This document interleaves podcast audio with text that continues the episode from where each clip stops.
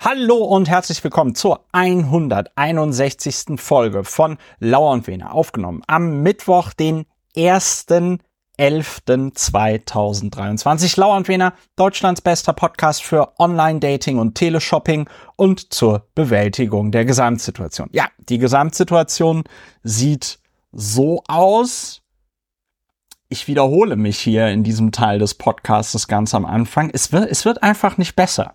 Was daran liegt, dass Sachen, die man nicht anpackt und versucht zu verbessern, selten besser werden. Deswegen ist es gerade so, wie es ist. Es ist einfach nicht besonders schön. Aber dafür ist ja dieser Podcast da. Er soll bei der Bewältigung der Gesamtsituation helfen.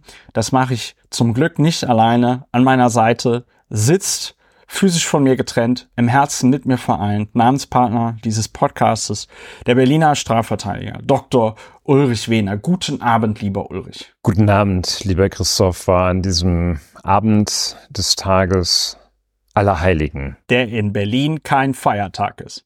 Ja, kein gesetzlicher Feiertag. Wir haben es natürlich trotzdem gefeiert. Ja. Solemnitas Omnium Sanctorum. Und Gedenken da. Der, was denn eigentlich? Naja, der, der Heiligen. Aller, aller Heiligen, ja. Nein, aller Heiligen, jetzt, ach, das muss ich jetzt googeln. Kannst ja schon mal mit der Begrüßung weitermachen. Am anderen Ende der Leitung begrüße ich den Kirchenhistoriker Christopher Lauer, der gleichzeitig auch Privatier, Berater, Mitglied des Berliner Abgeordnetenhauses AD und in SP ist. Er recherchiert gerade an einem Projekt, um herauszufinden, was Allerheiligen denn für ein Feiertag ist. Es wird Allerheiligen gedacht, derer, die von uns gegangen sind. Wird tatsächlich Allerheiligen, genau. Ja, haben wir rausgefunden. Ich habe Allerheiligen jetzt gerade, glaube ich, mit, mit Pfingsten verwechselt. Pfingsten ist natürlich wirklich eine ganz andere Nummer. Da reden wir jetzt aber nicht drüber. Denn wir wollen ja vorankommen. deshalb sage ich jetzt, was wir hier machen. Ja, genau, Ulrich, was machen wir hier eigentlich bei und Winner? Wir machen die Technik des faktenbasierten Aufregens als eine der ganz wenigen Möglichkeiten, ohne Pharmakotherapie durch den Wahnsinn des Alltags zu kommen. Und Gewalt. Ja, in Kombination. Also meistens nimmt man, macht man ja beides. Ne? Man nimmt Arzneimittel ein und übt Gewalt aus.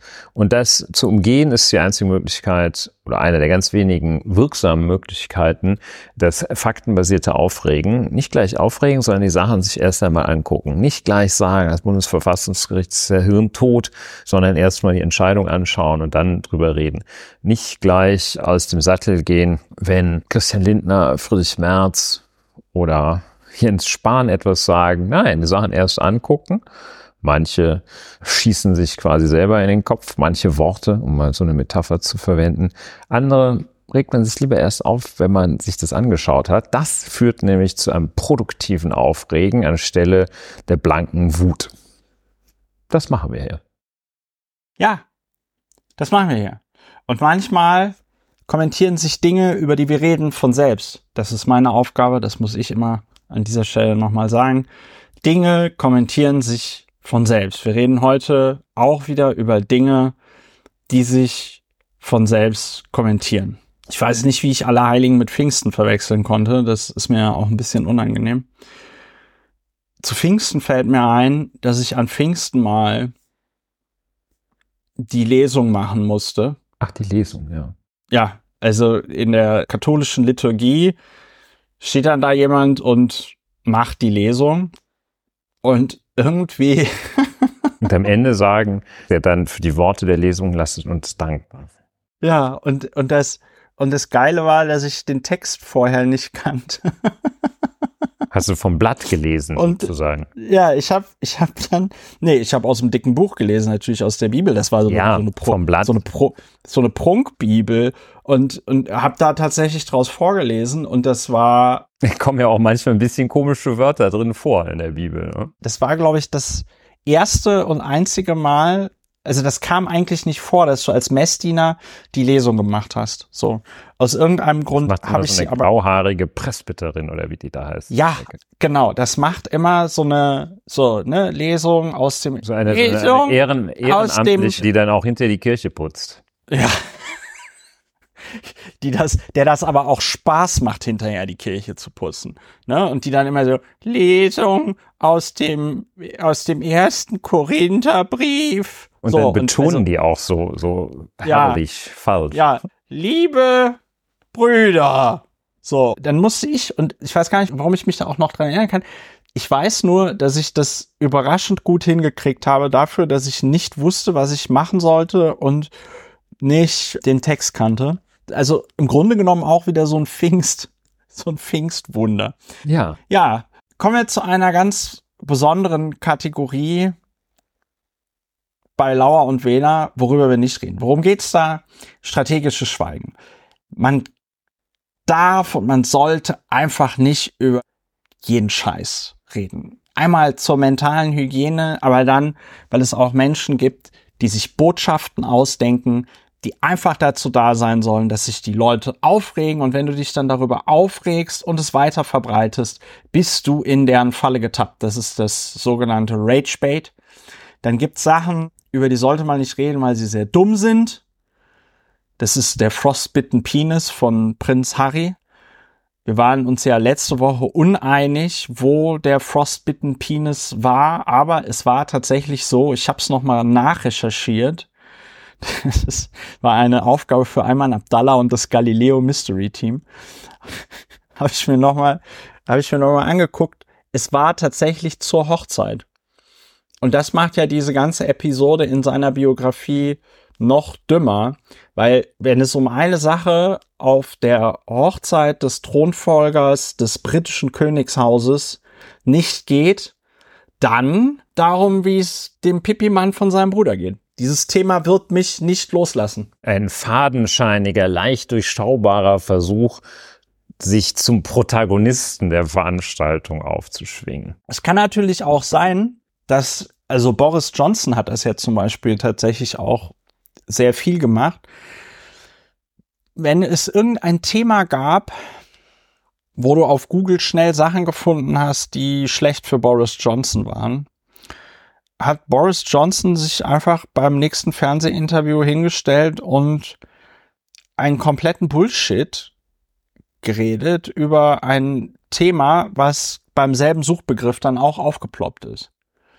Und es kann natürlich sein, dass Prinz Harry seinen Bruder so doof fand oder findet, dass er sich gedacht hat, ich mache das so, immer wenn man jetzt nach seiner Hochzeit googelt, findet man dann auch sofort meinen Frostbitten Penis. Und eigentlich hatte ich gar keinen Frostbitten Penis. Ja, Wir bleiben dran. so, heute reden wir nicht über die sogenannte FDP. Ja. Was schon mal indiziert, das ist kein Thema, über das man reden sollte. Aber heute reden wir über ein besonders.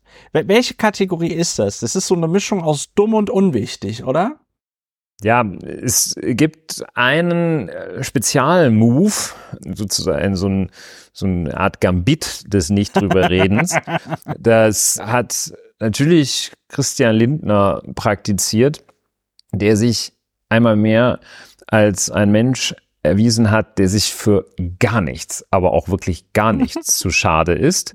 In diesem Fall haben Leute, über die keiner redet, per se, etwas gesagt, worüber ebenfalls keiner reden sollte, weil es ungefähr, ja, so ist, ja, es ist halt abwegig. Und wer hat drüber geredet? Christian Lindner.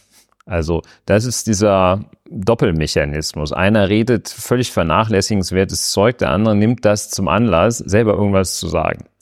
Denn es gab 26 Regional- und Kommunalpolitiker, die einen, viele nennen es Brandbrief, was ich aber schon eine völlig unzulässige Wertung finde. Die haben also ein, eine Äußerung getätigt und darin geschrieben, dass sie die Ampelregierung doof finden. Vor Ja. allem für die FDP. So haben sie geschrieben, finden sie das doof. Die FDP doof, ne? verbiege sich und werde als Partei wahrgenommen, die sich zum, und jetzt höre sich mal diesen Ton an, die sich zum Komplizen einer Politik gemacht hat, die von 70 Prozent der Bevölkerung abgelehnt wird. Also die können auch irgendwie überhaupt nicht rechnen und werfen da total viele Sachen durcheinander. Und ja, das jedenfalls die 26 FDP-Politiker. Was die Menschen und dazu qualifizieren eben die Tätigkeit auf kommunaler und regionaler Ebene ganz besonders. Was, die also dann in das Zentrum ihrer Kritik gerückt haben, ist die Außenpolitik. Und die wird als eine schulmeisternde Außenpolitik bezeichnet von diesen außenpolitischen Experten aus der Kommunalebene. Utzbach. Und aus Utzbach zum Beispiel, Püttlingen und Vergleich, wahrscheinlich war auch ein, Mettmann, ein Mettmann dabei. Und äh, auch viel ein so aus dem, ein Mettmännchen. Und viel auch so, glaube ich, aus, aus Norddeutschland da, aus der Kubiki, aus der Kubiki-Szene. Ja, Weltrettungsfantasien stünden im Mittelpunkt der Außenpolitik und die FDP müsste also ihren Verbleib in der Ampel hinterfragen und ihre Koalitionspartner überdenken. Ist auch grammatisch und grammatikalisch und semantisch auch sehr Schwierig. schlecht. sehr schlecht, sehr schlecht. Ja, sie, sie stören sich noch immer am Heizungshammer sozusagen und fordern also Technologieoffenheit, also so, so richtig so. So Buzzword-Bingo. Ja, Buzzword-Bingo. Bullshit-Bingo. Bullshit-Bingo. Genau. Maßnahmen in der Migrationsdebatte seien Flickwerk und dilettantisch. Ja, wahrscheinlich müsste man mal diese 26 ranlassen. Ja. Eine Äußerung, die kann man tätigen, ist ja auch nicht, nicht verboten, ist aber total irrelevant.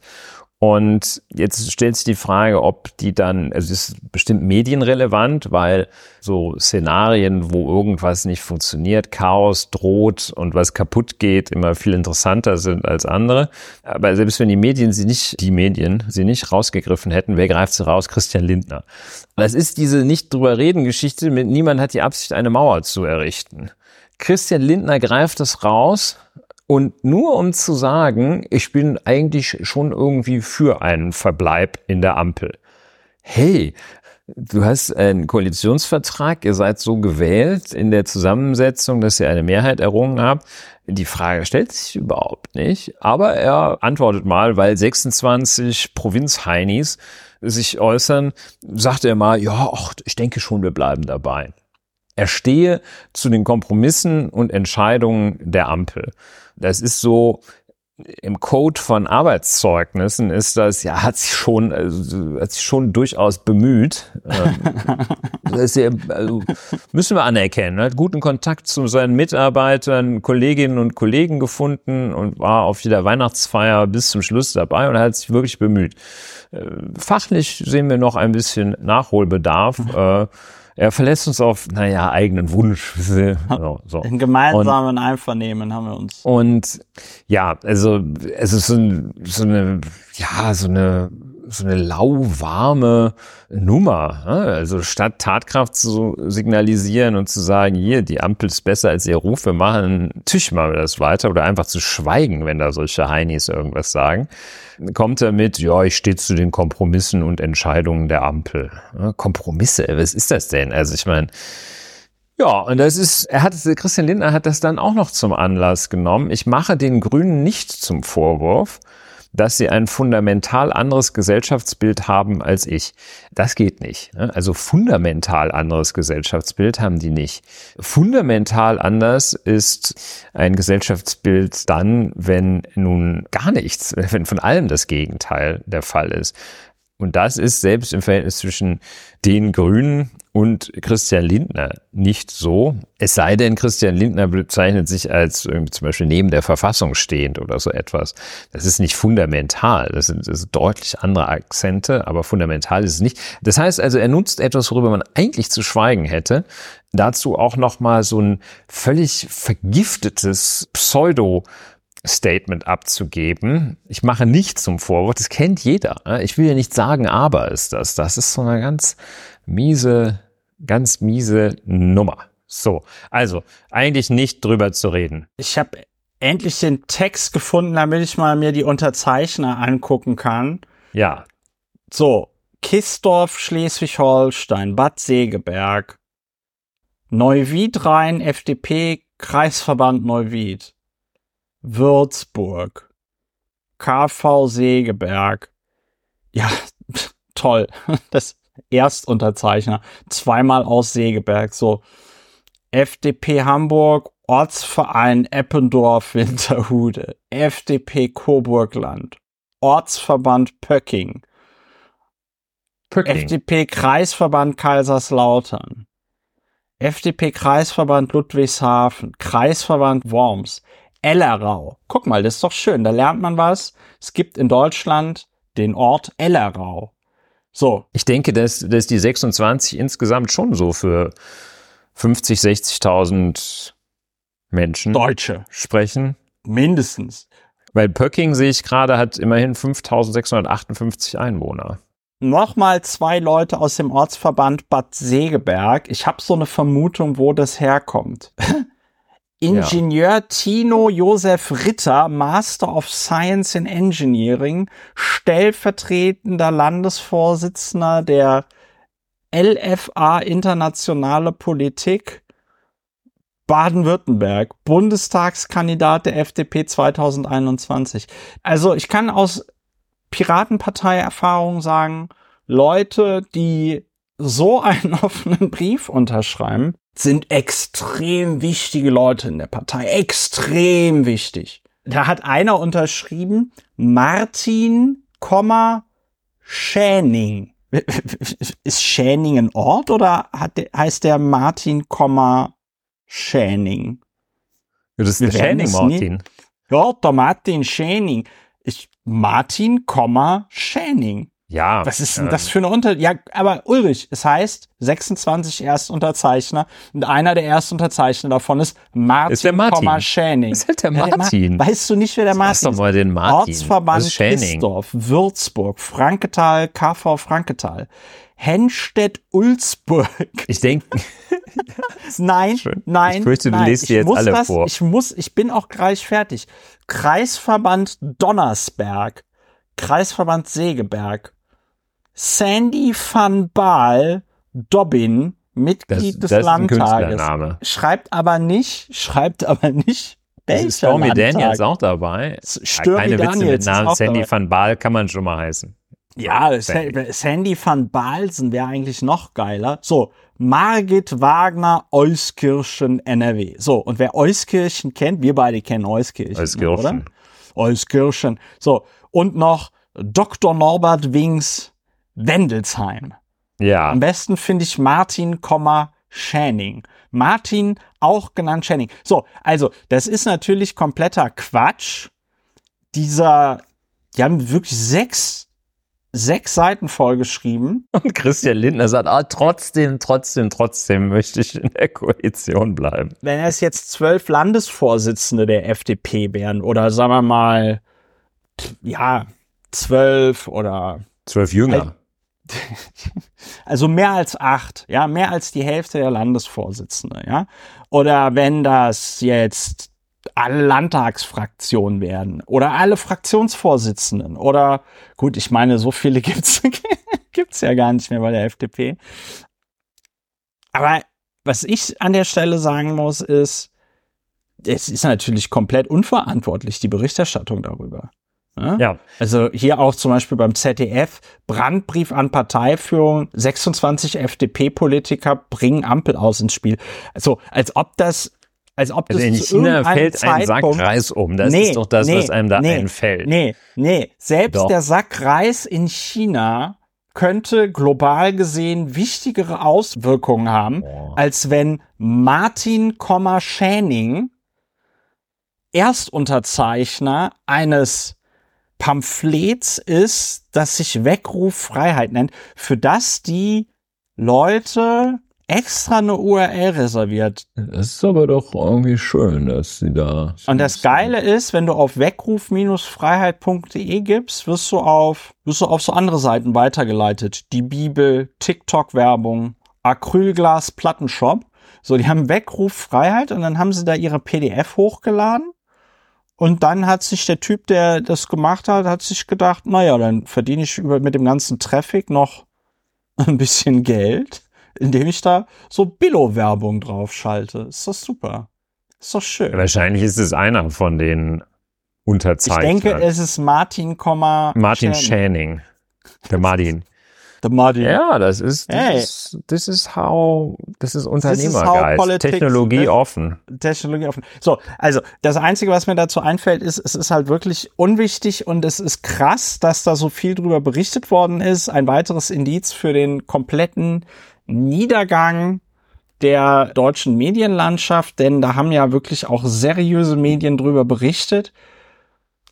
Und ja, Christian Lindner Nimmt das auf. sagen, Er nimmt das auf. Er nimmt den Ball auf. Shame on him, wie du gesagt Ja. hast. Es, er ist sich für nichts zu schade. Ja, ja. Also, Er ist sich für nichts zu schade. also wirklich jeden, ich sag mal, es gibt so, so, eine- so eine Metapher, Ja, jeden ich. Also, schmutzigen, jeden schmutzigen Move nimmt er mit. ja, Jede ja. Schweinerei. also, in der Tat. In der Tat. So, lieber Ulrich, genau, was ich noch zu Christian Ja, Lindner sagen wollte, das ist eine Aussage, über die wir auch nicht reden, denn Christian Lindner, also ich glaube, in der FDP-Zentrale sitzt so ein, in einem sehr kleinen Zimmer, ein Schimpanse oder vielleicht Eine ganz Ein schlecht gemachte KI. eine ganz schlecht gemachte KI. Und dieser Schimpanse oder diese schlecht gemachte KI muss an so eine Wand, auf der so verschiedene Buzzwords stehen, so einen Haufen Scheiße dagegen werfen. Und da, wo die Scheiße hängen bleibt, da sagen sie, das nehmen wir jetzt. Weil immer nach so einer Wahl, wo die FDP wieder aus einem Landtag rausfliegt, fällt ihnen dann ein, wie ist das eigentlich in Hessen ausgegangen? Da war das doch ganz knapp. Eine Frage, die mit diesem Thema verwandt ist. Ja, die haben doch äh, 5% Die, ja, bekommen. fünf, ja, fuck, ey. Fuck. Das hätte, ja, das ist doch, das, das wäre, das wäre doch ein Ergebnis gewesen, das prädestiniert dafür gewesen wäre, dass der FDP am Ende so zehn Stimmen fehlen oder so. Naja, gut, also, Klammer zu, immer wenn die FDP aus einem Landtag rausfliegt, kriegen die da alle Schnappatmung, Dietrich-Genscher-Haus und setzen den Pupu-Affen ein. ja. Und der hat jetzt den Haufen Scheiße auf das Feld Kohleausstieg 2030 geschmissen. Und Christian Lindner sagt also heute, ja, also über den Kohleausstieg 2030, da müssen wir noch mal reden. Weil wir wissen ja gar nicht, ob wir im Jahr 2030 überhaupt genug Energie haben. Die Financial Times hat erst vor kurzem einen ganz großen Artikel über, also nicht nur die Financial Times, alle anderen auch, wurde erst vor drei Tagen darüber berichtet, eine große Studie, die die Forscher in Nature Communications veröffentlicht haben im Oktober und da kommen die Forscher zu dem Schluss, dass wir bei Solarenergie einen Tipping Point erreicht haben, der auch nicht rückgängig machbar ist. Klingt jetzt erstmal schlimm, weil man da so an Klimakipppunkte erinnert wird. Aber es ist ziemlich geil, weil was die sagen ist, dass mittlerweile so viel Solarenergie verbaut worden ist, dass diese Solarenergie dazu ausreicht, die restliche Solarenergie zu bauen, die dafür notwendig ist, um bis 2050 den gesamten Energiebedarf der Menschheit mit Solar zu decken. So, bedeutet, dass wenn wir einfach fleißig weiter erneuerbare Energien verbauen, sind wir bald an dem Punkt, wo wir keine fossilen Brennstoffe mehr verfeuern müssen. So, und man könnte ja meinen, dass der Bundesfinanzminister in seiner Presseschau sowas vielleicht dann mal stehen hat. Anscheinend nicht, aber ich glaube, selbst wenn er es da drin stehen hat, ist es ihm egal. Also sagt Christian Lindner, ja, also müssen wir noch mal drüber reden, über den Kohleausstieg. Und da darf man einfach nicht drüber reden, dann macht man das Geschäft dieser finsteren Leute. So, Voila. voila! Gut gebrüllt, Christopher, in der Tat.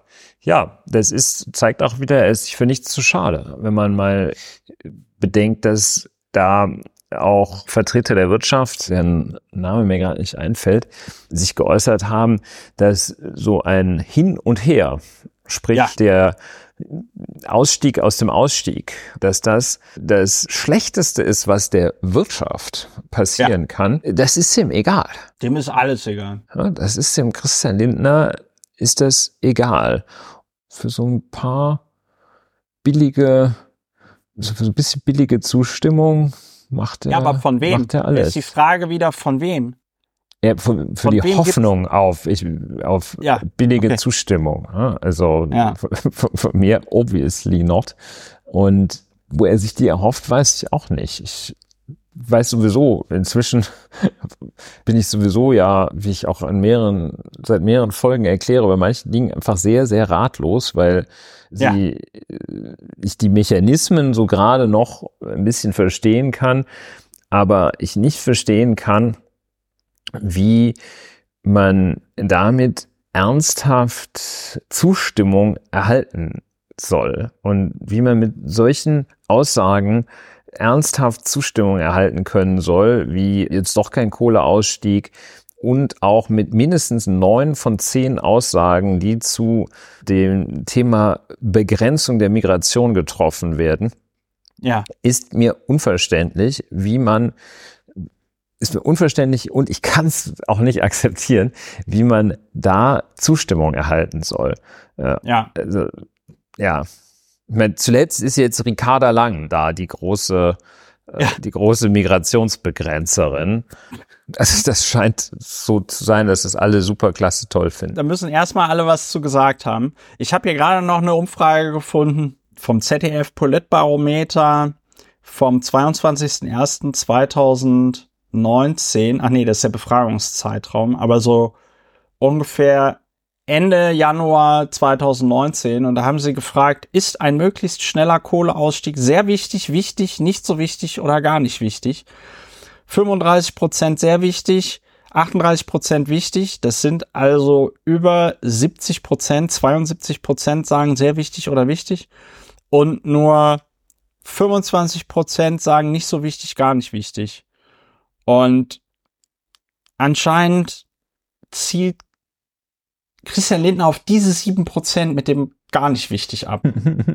Also ich war, ja gut, aber wir müssen nicht in das Gehirn eines Mannes reinschauen, der es für eine gute Idee hielt, die Presse zu seiner Hochzeit auf Sylt einzuladen.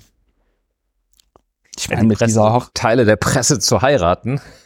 ja, Und, Teile der äh, Presse zu heiraten. Ja, ach stimmt, da haben wir ja auch noch nicht drüber geredet, dass Franka Lehfeld hat ja jetzt gesagt, dass sie jetzt auch so PR-Beratung und so ein Kram macht. Und ich habe mir überlegt, das ist ja geil, wenn man jetzt den Bundesfinanzminister bestechen möchte, so als Audi oder whatever, ja, muss man das ja gar nicht mehr über die komplizierten Wege machen, wie man es früher gemacht hat oder so, sondern man gibt Franka Lehfeld einfach einen gut dotierten Auftrag. Ja. Einfach um, Erstmal einen einfach, um Immobilienkredit. oder einen Immobilienkredit, einfach um es sich nicht mit der Frau vom Bundesfinanzminister zu verscherzen. Ich finde, das Schlimme ist, dass das noch mit das am wenigsten Schlimme ist, was Christian Lindner anrührt. Aber Ja. ähm, Christian Ja. Lindner, ein Phänomen, wo die Liebe hinfällt, ne? wo die Liebe hinfällt. Ja, Naja, also nicht gut. drüber reden, nicht drüber Nicht reden. drüber also reden, nicht, nicht- wirklich, also, gar nicht. Dass man auch gar nicht dann mit solchen mit solchen Parolen da irgendwo jemanden trifft, der dann sagt, oh, ist doch eine gute Idee, Mensch, endlich sagt's mal einer. Oder endlich schwimmt mal einer gegen den Strom und Pragmatiker, Technologie offen. Auf den haben wir gewartet. Also, die FDP macht sich da ziemlich mit jedem Tag entbehrlicher. Ja, Und das nicht, weil sie da irgendwie ihren Markenkern, was immer das auch mal war, weil sie ihren Markenkern verrät. Nein, nein, weil sie destruktiv ist. Es hatte einen Grund, warum die FDP 2013, war das 2013? Ja, ne? Nein, 2009 sind sie reingekommen mit 14,6 und 2013 sind sie rausgeflogen mit 4,8. Genau. Minus 9,8 Prozent Punkte damals tatsächlich der ganz klare Wahlverlierer. Das waren noch Zeiten. Linke 8,6 Prozent, Grüne 8,4 Prozent, CDU 41,5 Prozent.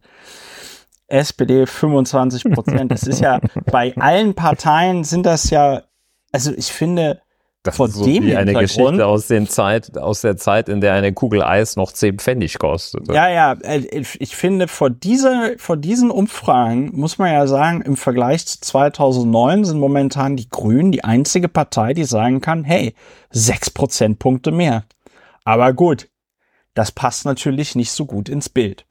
Ja, also, wenn es um Christian Lindner geht, einfach nicht mehr, einfach nicht mehr drüber reden. Ja, richtig. Gut. Ja. Machen wir jetzt. Einfach nicht mehr drüber reden. Machen wir jetzt. Den ganzen Rest des Podcasts reden wir nicht mehr drüber. An dieser Stelle der kleine Hinweis. Ich bin nicht mit Franka Lehfeld verheiratet, deswegen muss man mir Geld direkt zukommen lassen. Das kann man dadurch tun, dass man diesen Podcast unterstützt. Alle Informationen dazu findet ihr auf plus.lauerundwener.de. Und wenn ihr diesen Podcast bereits unterstützt, möchte ich mich an dieser Stelle bei euch ganz herzlich bedanken. Vielen lieben Dank. Kommen wir zu einem wunder, wunderschönen Thema. Nee, das ja. ist tatsächlich ein wunderschönes ein, Thema. Ja. Das Bundesverfassungsgericht sprach zu dem, was in den USA Double Jeopardy heißt. Das ist keine Spielshow, sondern das ist das Prinzip, dass man nicht zweimal für dieselbe Straftat angeklagt und verurteilt werden darf. Da gab es Anfang diesen Jahres eine Reform. Ich meine, wir hätten sogar über sie gesprochen. Ich weiß, dass ich mit dir drüber gesprochen habe, Ulrich. Ich weiß noch nicht mehr, ob ich in diesem Podcast mit dir darüber ja, gesprochen habe. Ja, das hat uns sehr umgetrieben. Jedenfalls Kern dieser Reform war, doch, wir haben ja, in diesem Podcast die, die Reform war im Jahr 2021, ne? War die schon letztes Jahr? Wir ja, haben ja. definitiv drüber gesprochen, das auch in diesem Podcast. Jahr. Das war noch ein GroKo-Hammer, den die da noch reingesetzt haben. Ja. Stimmt, das war, glaube ich, der, da wollte meine Güte, wer war denn damals Justizministerin? Ähm, die, die Verteidigungsministerin, die spätere. Lamprecht war da. Ja, ja. Also das, das ist nicht von schlechten Eltern, diese Nummer. Aber vielleicht machen wir es mal im Zusammenhang. Machen wir mal von vorne. Ja, gestern hat das Bundesverfassungsgericht eine Entscheidung getroffen, die eben sich verhält zur Wiederaufnahme des Strafverfahrens zu Ungunsten eines Freigesprochenen und damit zur Neuregelung des Wiederaufnahmerechts, das die späte GroKo auf den Weg gebracht hatte, herbeigeführt hatte. Die späte GroKo hat dieser Tradition, Gesetzen kultige Namen zu geben, damit auch nochmal alle Ehre gemacht. Sie hat es Gesetz zur Herstellung materieller Gerechtigkeit genannt. Also ein Titel, der schon aufhorchen lässt.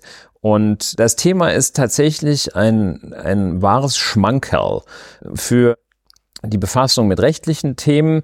Fordert den Intellekt und das Abstraktionsvermögen in überschaubarem, aber doch erheblichen Maße. Und es erfordert und eine Sache, die dem einen oder anderen Kommentator, Kommentatorin abgeht, es fordert Empathie. Man muss sich da tatsächlich die Mühe machen, sich in verschiedenste Situationen hineinzuversetzen und nicht gleich die erstbeste Abbiegung zu nehmen, nicht gleich auf den erstbesten Meinungszug aufzusteigen. Worum also geht es? Die Wiederaufnahme in Strafsachen ist ein, ein ganz schmaler Pfad.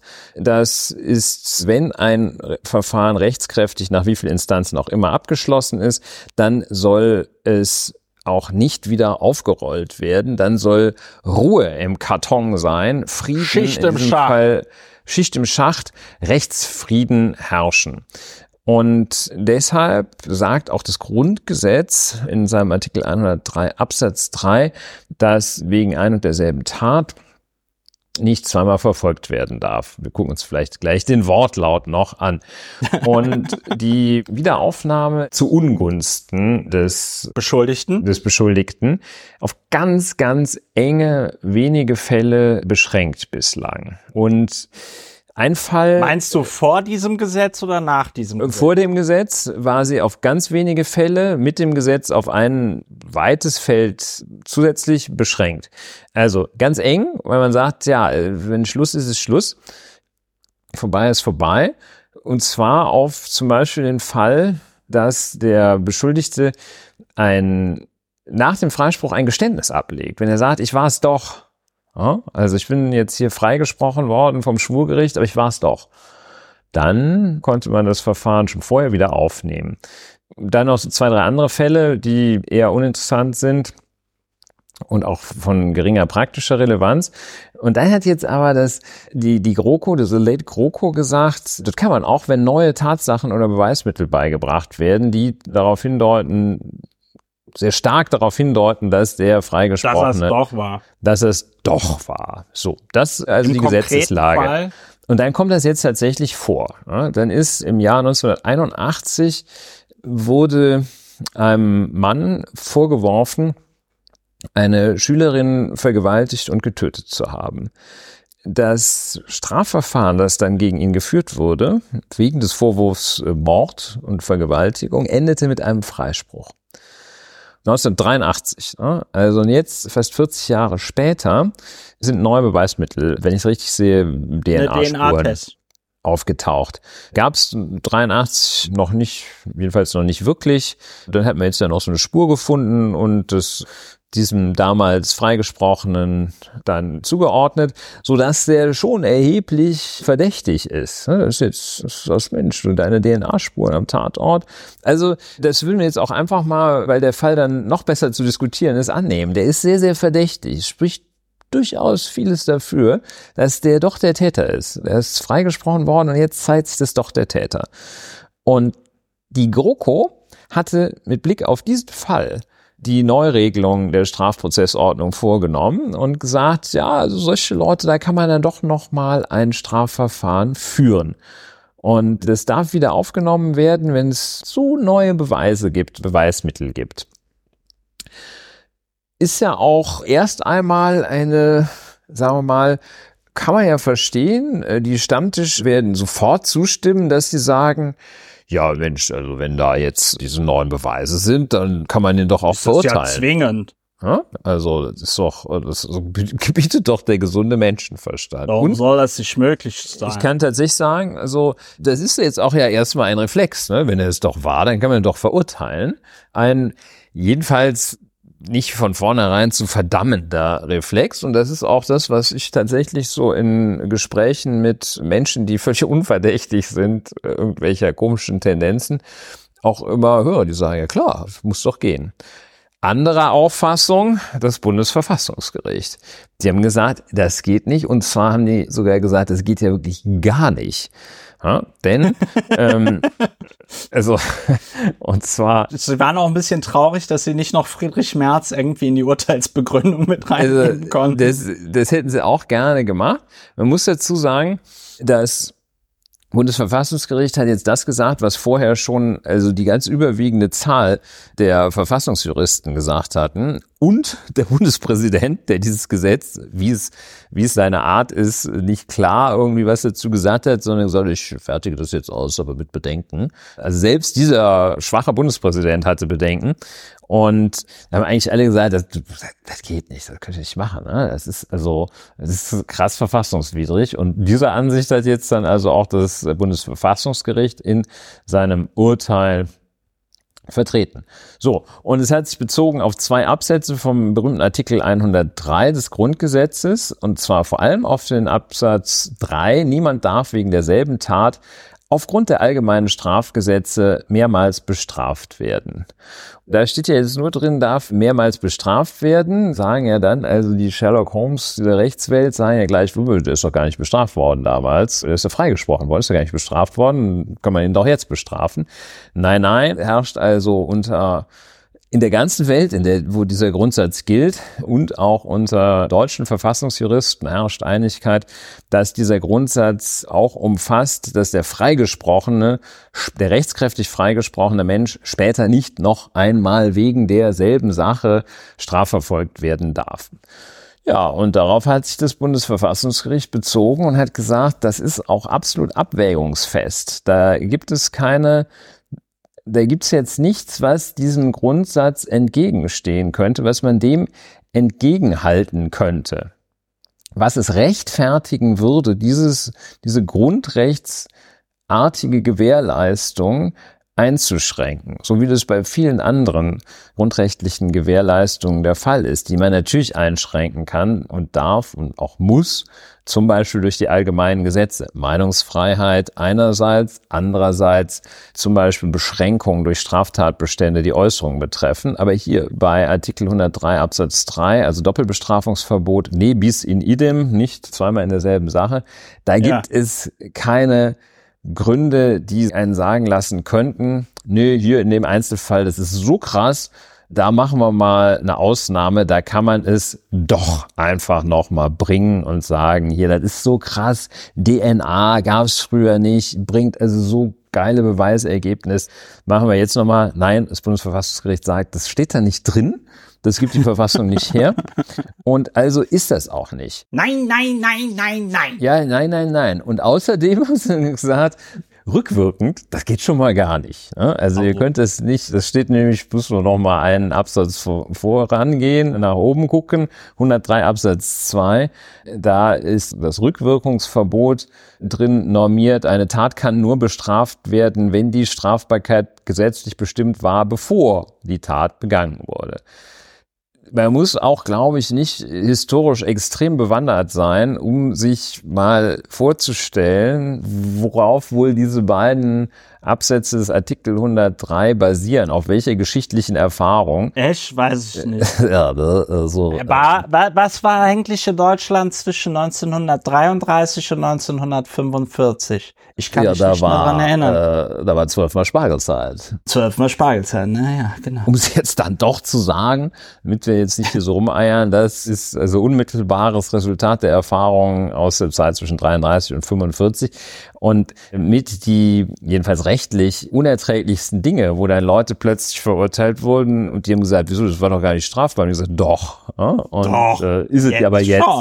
Ja, also hier der Volksschädling, gesunder Menschenverstand etc. Ja. Und eben auch, dass man gesagt hat, du, wir machen dich einfach so fertig, wir machen dich so platt, wir verfolgen dich bis zum Get-No und es ist Ja. uns sowas von egal, ob du freigesprochen worden bist oder ob du schon bestraft worden bist. Im Grunde genommen auch hier Nawalny, ne, wird immer noch einer draufgehängt. Ne, wird nicht mehr Ja. gesagt, so, vielleicht haben wir jetzt mal deine Taten erschöpfend abgeurteilt. Nö, nö, Immer, kommt wenn man es noch, gerade braucht, immer noch immer ein noch Schnippchen einen mehr, ne? drauf. So, und da sagt das Bundesverfassungsgericht, das geht nicht. Der Fall hat eine gewisse menschliche Tragik, nämlich, dass vor allem der inzwischen verstorbene Vater der damals ermordeten Schülerin, also es, ich meine, schon allein da ist natürlich eine, eine enorme Tragik und Dramatik in diesem Fall. Also das Schlimmste, was Eltern, wahrscheinlich das Ja. Schlimmste, was Eltern passieren kann, ihre ihre zur Schule gehende Tochter wird vergewaltigt und getötet. Also der Vater Ja. kämpft und kämpft Jahre und wohl Jahrzehnte lang für die Wiederaufnahme, war wohl auch maßgeblich daran beteiligt oder hat jedenfalls doch wichtigen Einfluss darauf gehabt, dass diese Wiederaufnahmeregelung in die Strafprozessordnung geschrieben wurde. Und man hat ja auch diese Situation, der ist wahrscheinlich so zu Recht davon überzeugt, dass sie jetzt den Mörder haben, dass sie wissen, wer der Mörder ist. Und trotzdem soll er jetzt nicht bestraft werden können. Also das ist die Situation, mit der man jetzt, nachdem das Bundesverfassungsgericht gesprochen hat, klarkommen muss. Das ist für die, für die unmittelbar Beteiligten ist es absolute Hölle. Das ist gar keine Frage. Und was hat der Vater jetzt gesagt? Oder habe ich da jetzt Nein, der, der lebt nicht mehr. Der lebt nicht mehr. Okay. Und er lebt das also auch nicht mehr. Ist insofern kann man sagen, Ganz gut für gut, ihn dass er jetzt, jetzt ne? die Entscheidung des Bundesverfassungsgerichts nicht, nicht erlebt hat. Im, rein technisch ging es darum, dass das Oberlandesgericht Celle einen Haftbefehl bestätigt hatte gegen den damals freigesprochenen, jetzt wieder Beschuldigten. Und den Haftbefehl hat das Bundesverfassungsgericht aufgehoben. Und dabei hat es dann äh, diese Feststellung getroffen, und dem berühmten Grundsatz Nebis in idem zu höchstmöglicher, höchstmöglicher Geltung verholfen und gesagt, da gibt es keine zwei Meinungen. Das ist uns egal, wenn hier auseinanderfallen die materielle Gerechtigkeit, also die Feststellung, wie es wirklich war, die Aburteilung, wie es wirklich war, einerseits und die Rechtssicherheit. Wir, Bundesverfassungsgericht, entscheiden uns, weil das im Grundgesetz so steht, für die Rechtssicherheit. Die Rechtssicherheit hat hier Vorrang vor der materiellen Gerechtigkeit. So. Aufregung groß. Die Taz ja. Äh, ja an für sich doch so für vernünftig ist. Für Grund ja, vernünftig sowieso, aber sagen wir mal auch so für grundrechtliche Gewährleistung doch durchaus offen. Das meine ich ja mit vernünftig. Ich, ich, ich weiß, das vernünftig, vernünftig gefällt mir ja nicht so gut. Ne? Vernunft und Gesunder Gerechtigkeit. Menschenverstand. Das ist nicht das, wo wir, wo wir uns allein drauf stützen ja, ja, okay. möchten. Die Taz, die, die sagt, ja, das ist, das ist also, das ist nicht gut. Das ist nicht gut. Das, das, das kannst du ja keinem, das kannst du ja kannst keinem, keinem erklären. Ja, und die Fatz natürlich auch nicht. Da ist ja sowieso ein für, für rechtliche Themen zuständig. Also einer, von, von John Wayne hat man gesagt, rechts von John Wayne ist nur die Wand und rechts von Reinhard Müller ist auch wirklich nur noch die Wand. Er findet es auch nicht gut ja, verschiedene andere haben das gesagt und man kann es ja einen Moment lang durchaus verstehen, weil es ist nicht ganz leicht zu ertragen. So, und einmal dafür Empathie, aber zum anderen dann vielleicht auch doch mal Empathie für Leute, denen ein Strafprozess mit dem schwerstmöglichen Vorwurf, nämlich Mord, gemacht wurde, die freigesprochen worden sind. Ein Freispruch, der wahrscheinlich auch noch bestätigt worden ist durch den Bundesgerichtshof in der Revisionsinstanz. Die sind also rechtskräftig freigesprochen worden.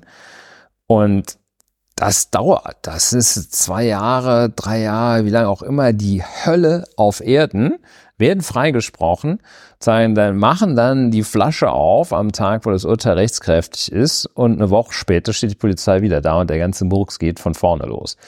Diese Zustand will man, weil man den zwischen 33 und 45 hatte, will man entgegentreten, will das Grundgesetz entgegentreten, indem es das Doppelbestrafungsverbot absolut setzt und dieses Kräftige ist nicht herausschmettert, ja. förmlich. Ja, ich muss an der Stelle sagen, spontan würde ich auch erstmal sagen, ja, nee, also wenn da DNA-Beweise da sind, dann muss man den noch verurteilen. Aber gleichzeitig kann ich natürlich auch verstehen, wenn das Bundesverfassungsgericht sagt, nee, Leute, irgendwann ist halt auch mal Schluss, ne? Und ja. das ist da tatsächlich der höhere Wert oder das höhere Gut. Und gleichzeitig muss man ja zu DNA auch sagen, also insbesondere, wenn die dann da über, also wann soll das passiert sein? In den 80er Jahren? Das ist aber mittlerweile ja auch schon 40 Jahre her. Das ist der eine Grund und der andere Grund ist die anderen Beweismittel, ob sie nun belastend oder entlastend sind, also vor allem auch die entlastenden Beweismittel, die werden ja in 40 Jahren auch nicht besser. Auch nicht besser. Du hast ja. dann, also dann hast du vielleicht ein Beweismittel zu Lasten des Beschuldigten, des Freigesprochenen. Aber die drei Zeugen, mit denen der sich entlastet hat, von ist einer dement, der andere tot und der dritte nicht auffindbar. Ja, und vor allen Dingen, weil der Strafprozess in Deutschland ja so gut dokumentiert wird, nicht, ja. gibt es auch keine Protokolle über ja. die Verhandlungen und so. Ja, schöner ja. Punkt. Und obendrein, die haben das nicht gut erklärt. Das ist ein Vorwurf, den man dem Bundesverfassungsgericht machen muss hier meines Erachtens schon. Die haben das sehr ja. kaltherzig technokratisch erklärt, es ist keine Lehranstalt und auch nicht irgendwie Richterin Salesch, die auch nach dem letzten Deppen erklärt, wie es geht. Aber da muss man sich schon ein bisschen Mühe geben und ein bisschen um die Akzeptanz der Entscheidungen auch ringen. Da muss man ein bisschen was für tun. Ja, da kann man ja. sich nicht so, nicht so piefgemäß da zurücklehnen und sagen, das halt steht im Grundgesetz, das ist halt so. Das ist ein bisschen ja. arrogant. Man hätte das noch weiter erklären müssen. Ja, vor allem, es ist ja auch so eine Grundsatzentscheidung, ne? Ja, Eben, das ist also da, das ist, ist wirklich wichtig. Das ist, das, das zeigt, dass der Rechtsstaat tut halt auch weh. Ja, den, den gibt's nicht für Umme. Ja, das ist nicht nur irgendwie die Härte des Rechtsstaats, mit dem man irgendwelche Islamisten bestrafen will. Nein, der Rechtsstaat, der tut manchmal richtig weh. Und in dieser Situation tut er weh. Richtig in die Fresse. Wo, wo man weiß, der, der ist der Mörder. Aber man muss auch mal das quantitativ betrachten. Dieser Fall, dass da jemand freigesprochen wird und das Verfahren, in dem jemand freigesprochen wird wegen Mordes, Mordvorwurfs, das ist, weiß Gott aufwendig. Das ist jetzt nichts, was irgendwie mal äh, an der so roten Ampel machst. An der roten Ampel gemacht wird, während du gleichzeitig irgendwie am Handy spielst und, und Radio hörst. Das ist schon eine ziemliche Nummer. Und es gibt obendrein noch eine Revisionsinstanz, wo dann die Staatsanwaltschaft, wenn die meint, der Freispruch ist eine Zumutung, geht gar nicht, können die Revision einlegen, müssen sich halt auch ein bisschen anstrengen. Also das ist schon eine hohe, hohe Hürde. Dann muss noch hinzukommen, dass ein so krasses Beweismittel auftaucht, der die Beteiligten, also vor allem der Freigesprochene, überhaupt noch lebt und so weiter und so fort. Es muss also sehr viel zusammenkommen, so dass es von der Anzahl her eine geringe Menge ist von Fällen, in denen das überhaupt zur Anwendung kommt. Das spricht noch nicht per se dagegen, aber man muss mal überlegen, in wie viel anderen Fällen hingegen die Rechtskraft tatsächlich auch Rechtsfrieden schafft und die Menschen dann in Ruhe lässt und ihnen sagt, okay, war eine schwere Zeit, aber wenigstens ist es jetzt vorbei. Da steht eine, eine unzählbare Menge von Fällen steht dem gegenüber, in denen einfach die Rechtskraft greift und das auch gut so ist. Und diese quantitative Betrachtung hat das Bundesverfassungsgericht, soweit ich das sehe, schriftlichen Urteilsgründe liegen mir natürlich noch nicht vor, hätte man noch ein bisschen ausbauen können, das Ganze nämlich ein bisschen auch empirisch unterfüttern können. Und dann wird's nämlich klar, dann wird's auch irgendwie erträglicher, ne? dass, dass man sagt, okay, dann müssen wir halt diesen einen Fall hinnehmen, aber dafür gibt's pro Jahr 200 andere Fälle, in denen das Rechtsfrieden schafft. Ne? Ja, und ja, also so. das Einzige, was ich mich gefragt habe, ist, kann denn jetzt in dem konkreten Fall, wo das ja tatsächlich ein bisschen unerträglich ist, also da kann dann jetzt aber auch nicht die Staatsanwaltschaft hingehen und sagen, wir klagen den jetzt nochmal an wegen schwerer Körperverletzung mit Todesfolge oder irgendwie sowas. Das geht dann. Das geht nicht. Das, das geht nicht, weil diese Regelung zu, also die Wiederaufnahme aufgrund neuer Tatsachen, Auftauchens neuer Tatsachen, die war allein für Mord und Völkermord ja. und Verbrechen gegen die Menschlichkeit ja. ähm, und Kriegsverbrechen vorgesehen. Die war jetzt also nicht für unerlaubtes Entfernen vom Unfallort, Beförderungserschleichung und Totschlag. Galt das schon vorher nicht. Da bleibt ja. es bei der eng umgrenzten auch fragt sich, wie es trotzdem noch Fälle der Wiederaufnahme zu Ungunsten des Freigesprochenen oder Verurteilten geben kann, obwohl dieser 103 Absatz 3 so klar ist. Es gibt sie aber, da bleibt es bei diesen ganz engen Fällen, eben dem Geständnis, dass der dann hinterher der Freigesprochene abgibt, so sage ich, war es doch.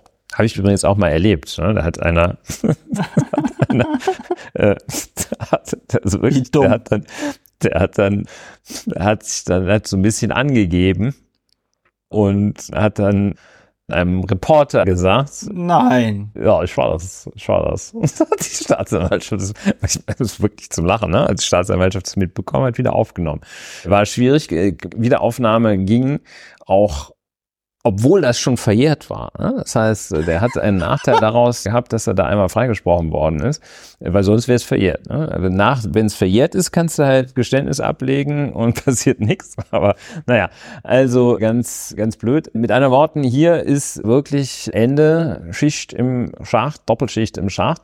Das heißt, dieser höchstwahrscheinlich als Mörder tätige, der hat jetzt Ruhe Vielleicht noch dieser eine Gedanke. Ja. Also es erscheint unerträglich in Fällen, wo es eindeutig erscheint, dass man den wahren Täter doch ermitteln konnte. Es erscheint aber nur eindeutig. Es erscheint ja nur eindeutig, dass er ja. es wirklich war. Das weiß man, man weiß erst. es nicht. Im Rechtssinne weiß man es erst, wenn er verurteilt ist, weil bis dahin weiß man das nicht. So, und deshalb möge ein jeder, der da jetzt ruft, dass das nicht erträglich sei, möge sich einmal in die Situation hineinversetzen, dass, dass es ihm, ihm oder ihr so ergeht, dass er in die Mühlen der Justiz, er oder sie in die Mühlen der Justiz gerät und dann am Ende das glücklich ausgeht und dann seinen Frieden haben. Man muss dazu aber auch sagen, dass das wirklich nochmal, also mich hätte mal interessiert, wie viele Wiederaufnahmen es aufgrund dieses neuen Gesetzes gab, weil ich kann mir nicht vorstellen, dass es viele sind, denn Mord verjährt ja ohnehin schon nicht. Ja, das bedeutet, also, wenn die Polizei vor 30 Jahren oder 40 Jahren den Typen nicht als Tatverdächtigen ermittelt hätte und sie ihn jetzt erst ermittelt hätten, hätte es ja ein ganz normales Verfahren geben können. Ja. Dann ist die Aufklärungsquote bei Mord, zumindest bei den, bei den Morden, die als Mord identifiziert werden. das ist ein anderes Thema, aber das ist natürlich schon auf dem Dorf wenn dann da irgendwie der Arzt aus dem Nachbardorf oder möglicherweise auch der Zahnarzt aus dem Nachbardorf kommt, um da den Tod festzustellen. Ah, das ist ein anderes Thema. Aber sagen wir mal, die meisten Morde, zumindest von denen wir wissen, dass es Morde sind, werden ja aufgeklärt. Wird der Tatverdächtige ermittelt. Also außerdem sind die Zahlen bei Morden ja auch rückläufig es ist, war ja eh so die Spezialstraftat von der Spezialstraftat, ne? Ja, ja. Auf, auf die das, das da zutraf. Also so irgendwie one, one in a million. Also ich glaube, da war wahrscheinlich die Wahrscheinlichkeit im Lotto zu gewinnen höher als nochmal aufgrund dieses Paragraphens wegen Mord angeklagt zu werden oder so. Ja, auf jeden Fall manche, manche Dinge, und das ist dann so Ambiguitätstoleranz, ne? Manche Dinge lassen sich auch im Rechtsstaat nicht 100% befriedigend lösen, sondern eben nur so, ja, das ist halt so die gut, formelle wie es eben Wahrheit, möglich, ne? so Also- gut wie es eben möglich ist. Aber könnte denn die Familie den Typen jetzt noch auf Schadensersatz verklagen? Nee, auch nicht, ne? Weil er ist ja offiziell freigesprochen. Doch, die könnten den auf Schadensersatz verklagen. Möglicherweise, Zivilrecht kann ich ja nicht so gut. Ja. Da gilt ja eine 30-jährige Verjährungsfrist. Auch bei Mord. Naja, Mord Wenn ist ja kein entsteht. Haftungsanspruch. Also äh, die allgemeine Verjährungsfrist sind 30 Jahre. Wann die zu laufen beginnt, ist jetzt fraglich. Also im Grunde genommen wird man wohl sagen, die beginnt erst 2022 zu laufen. Als er verurteilt wurde, ja. Als, nee, nicht als er verurteilt wurde, als man die neuen Beweismittel auftraten, auftauchten. Dass man dann sagt, okay, da beginnt die Verjährungsfrist zur Geltendmachung zivilrechtlicher Ansprüche. Ob die jetzt drei, fünf oder 30 Jahre ist, ist egal. Und ja, dürfte, dürfte möglich sein. Ist jetzt, sagen wir mal, wahrscheinlich eine weitgehend symbolische Geschichte, weil der Schadensersatzanspruch der Hinterbliebenen recht sehr, sehr bescheiden ist. Ja, Ja. Also in Deutschland. Ja, mit 40 Jahren Verzinsung wird es vielleicht ein bisschen besser. Ja, schöne Idee. Könnte möglich sein, ja. Ja. Und die Entscheidung kann tatsächlich, also alte, so wie bei O.J. Simpson, wir erinnern Ich uns. wollte es gerade ja, sagen, O.J. Simpson Ähm, hat mich draufgebracht. Das kann auch in Deutschland auseinanderfallen. Da kann durchaus das Strafgericht sagen, da war es nicht. Und das Zivilgericht kommt zur Auffassung, ja, Mensch, der war's. Ja, gute Idee. Tja, da sieht man, an mir ist noch ein halbwegs ordentlicher Jurist verloren gegangen. Nicht mehr in diesem Leben. Gut, das war jetzt Wer ein, weiß. ein Sieg für den Rechtsstaat, für die Hin Hinterbliebenen, sagt man an der Stelle ja nicht, ne? Oder? Nee, für die Verwandten des Opfers natürlich nicht so geil. Weil, Ja, ist richtig blöd. tja, it is what it is. Kommen wir noch zum Abschluss, ganz kurz, zu einem auch wunderschönen Thema. Und zwar ist die sogenannte Alternative für Deutschland ja in den Bayerischen Landtag eingezogen. Und auch die hinterletzten Listenplätze haben gezogen. Und ein, ich glaube, 22-jähriges Mitglied der der. AfD-Fraktion, der Daniel Halemba, ne, der wurde jetzt mal direkt verhaftet. Ich glaube, im Landtag sogar haben die den Nein, verhaftet. nein, so schön war es nicht. War es vor dem Landtag? Nein, nein, er wurde, Zu Hause. wurde lange gesucht, weil, er, untergetaucht? Das kommt weil er untergetaucht war. Das ist total geil. Äh, der war auf der Flucht. Richtig schön. Weil der gedacht hat, jetzt wo er Abgeordneter ist, gilt für ihn die Immunität. Da kann ich als ehemaliger Abgeordneter sagen, ja, ja, ja, ja, ja. Das, das gilt aber nur für Dinge, die während deines Mandats stattfinden. Und es gilt auch nicht, wenn du in flagranti ertappt wirst, ja.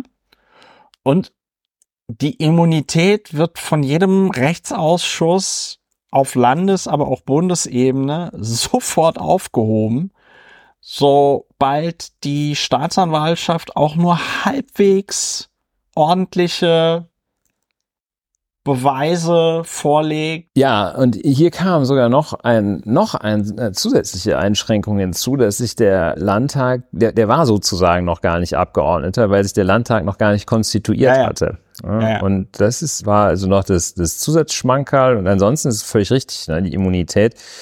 Klar, die, die schützt jetzt davor, dass der politische Gegner da irgendwas instrumentalisiert, aber wenn du als Abgeordneter und auch schon mal ein paar arme Gestalten bei mir, wenn du als Abgeordneter betrunken Auto fährst, dann das sagt auch nicht, sagt auch nicht der Immu- Immunitätsausschuss Den müssen wir jetzt schützen. des Landes oder Bundesparlaments, sagt, nö, nö, ja, das ist doch geschützte Das, Immunität, doch also fahren, politische, also eine Ähm, politische Sache. Das ist so eine politische Sache. 1,8 Promille, das ist doch, das ist ein dirty communist lie. Ja. Und ja, also äh, jedenfalls Immunität ist nicht für den Daniel. Der wurde strafrechtlich verfolgt, weil er Mitglied in einer Studentenverbindung ist und dieser Studentenverbindung, deren Mitgliedern und ihm äh, Straftaten, insbesondere der Volksverhetzung, vorgeworfen wurden. Das hat ein bisschen gedauert, bis ich gefunden hatte, woraus sich denn der Tatverdacht ergibt. Und da haben also viele, an vielen Stellen in der Medienlandschaft haben da so ein bisschen rumspekuliert. Aber dann habe ich es doch gefunden und mich gefragt, warum spekulieren die denn alle so rum? Nämlich Presseerklärung der Staatsanwaltschaft Würzburg. Ja. Und da kann man lesen, und das ist tragisch komisch, das ist ziemlich absurd, da kann man lesen, worauf die den Tatverdacht gegen den Daniel Halemba stützen. Und da heißt es, nach einer Durchsuchung des Verbindungshauses von dieser Verbindung, deren schönen Namen ich gerade nochmal suchen muss, der fällt mir gleich ein, den Namen suche ich gleich. Die sagen also, nach einer Durchsuchung hat sich der Verdacht gegen den Daniel Halemba erhärtet. So wurde unter anderem ein im Verbindungshaus ausliegendes Gästebuch beschlagnahmt, in dem ein Eintrag mit dem Ausspruch Sieg Heil mit dem Namenszug des Beschuldigten Daniel Halemba unterzeichnet wurde. Ja, In dem von gefunden. ihm bewohnten Zimmer wurde zudem an prominenter Stelle der Ausdruck eines mit einer sogenannten Doppelsiegrune versehenen SS-Befehls des Reichsführers SS Heinrich Himmler vom 28. Oktober 1939 aufgefunden. In sonstigen des Verbindungshauses fanden sich verschiedene NS-Devotionalien und antisemitische Schriften. Die Auswertung zahlreicher Datenträger fehlt noch. Aufgefunden wurden bei der Durchsuchung des Verbindungshauses auch mehrere Schlagringe, eine Machete, Schlagstöcke, ein Einhandmesser und eine Schreckschusswaffe.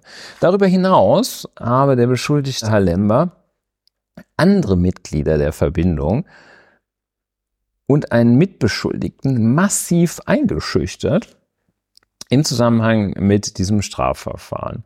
Danach hat er sich dann also eben nicht gestellt, obwohl er wusste, dass dieser Haftbefehl draußen war, sondern war untergetaucht. Und die Polizei hat ihn dann so per Handyortung, haben die den irgendwo in der Nähe von Stuttgart dann ausfindig Alter gemacht. Latz, alter So, und dann hat also auch offenbar einen völlig neben der Spur radelnden Strafverteidiger. Und der hat nämlich eingeräumt, laut LTO, da heißt es, Anwalt von Halemba räumt Fluchtversuch ein. und was für ein Profi. der- der was hat- für ein Profi. Der hat also gesagt, Manditsch heißt der, er habe mit Halemba darüber gesprochen, ob er sich der Polizei stellen sollte. Und jetzt, wir haben hin und her diskutiert und beraten. Er hätte sich auch gestellt heute. Jetzt kam ihm die Polizei zuvor. Im Ergebnis ist das kein Unterschied. So der Anwalt. Doch, Doch im Ergebnis ist, ist das ein ist Unterschied, ob man sich gestellt hätte oder ja. gestellt hat. Und der ist nicht nur grammatikalisch.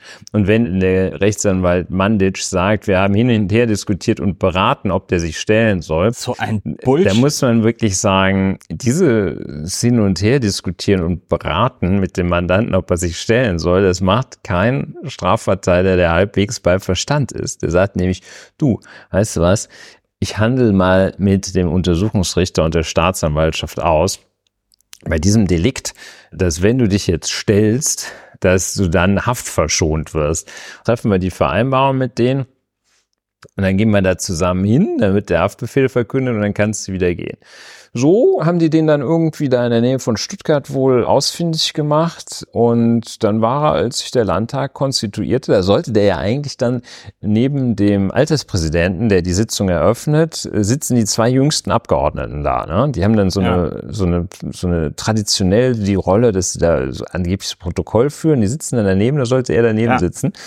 Und stattdessen saß er dann da irgendwo in der Gefangenen-Sammelstelle Sturgard, whatever, und wartete, dass ihm der Haftbefehl verkündet worden ist. Inzwischen ist der Haftbefehl außer Vollzug gesetzt worden gegen die Auflage, dass er sich einmal in der Woche melden muss bei der Polizeibehörde. Die Staatsanwaltschaft hat sich noch nicht entschieden, ob sie gegen die Außervollzugsetzung des Haftbefehls Beschwerde einlegt oder nicht. So, ja, das ist Daniel Halemba. Genial genial, ne? Wirklich. Kannst du noch also, mal sagen, welcher Befehl das war vom also ja, das ist dieser, diese, das ist dieser vom 28.10.39. Der hat so einen Namen, der glaube ich nach einem Kinder- oder ähnlichen Heim benannt ist. Mir fällt jetzt nicht ein, wie der Befehl heißt. Ich habe den hier auf einer Webseite NS-Archiv mit Quellenangabe. Ich würde sagen, es ist jetzt halbwegs glaubwürdig dass es eine wortgetreue Wiedergabe dieses SS-Befehls ist. Hier, 28.10.1939, Heinrich Himmler, SS-Befehl für die gesamte SS und Polizei. Reichsführer SS, bla bla, Chef der deutschen Polizei im Reichsministerium des Innern. Jeder Krieg ist ein Ader des besten Blutes. Mancher Sieg die alte Weisheit über die Grenzen, bla bla. Für alle ehelichen und unehelichen Kinder guten Blutes, deren Väter im Kriege gefallen sind, übernehmen besondere von mir persönlich Beauftragte im Namen des Reichsführers SS die Vormundschaft.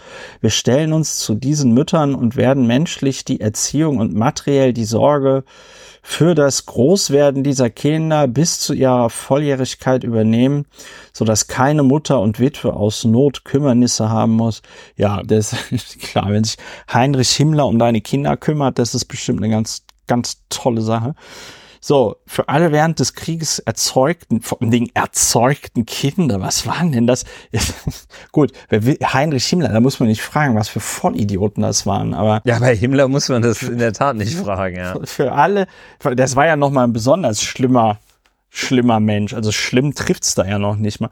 Für alle während des Krieges abscheulicher Mensch. Für alle während des Krieges erzeugten Kinder ehrlicher und unehelicher Art wird die Schutzstaffel während des Krieges für die werdenden Mütter und für die Kinder, wenn Not oder Bedrängnis vorhanden ist, sorgen. Nach dem Kriege wird die Schutzstaffel, wenn die Väter zurückkehren, auf begründeten Antrag des Einzelnen wirtschaftlich zusätzliche Hilfe in großzügiger Form gewähren. Hm. Ja, also ich weiß gar nicht, was ich dazu sagen soll, außer dass das halt so ein typischer, ja, NS-Schwurbelbefehl ist. Und halt so fünf Absätze Propaganda davor noch. Ne, sechs Absätze sogar. Sieben. Ja, und eben also es ist die, furchtbar. die Doppelsigrune, ja. dieses SS enthält. Ja. Ja, das ist halt das Kennzeichen verfassungsfeindlicher Organisationen. Und dann hat ja der Daniel Halemba Ja. auch noch so ein Video gepostet, in dem er Das ist immer besonders klug. in dem er gewettert hat gegen die absurde und natürlich politisch motivierte Strafverfolgung. Weil, also, ja, und also so, so geraunt und gedönst. Ne? Ja, das ist halt studiert Jura, der, der Halemba. Anscheinend nicht besonders gut. Und das wäre jedenfalls Also, ich sag mal, so- wann kommt denn Strafrecht im Studium? durch. Schon im ersten Semester, oder? Ja, das kommt schon relativ. Ja, also das wird dir doch relativ früh beigebracht, dass du nicht vor den Strafverfolgungsbehörden wegrennen solltest, wenn die was von dir wollen. Ja, ist vielleicht so ein Instinkt, ne? aber anwaltlich beraten, da wird der Anwalt sagen, du tut's jetzt zwar weh, aber du machst, du machst das nur noch schlimmer.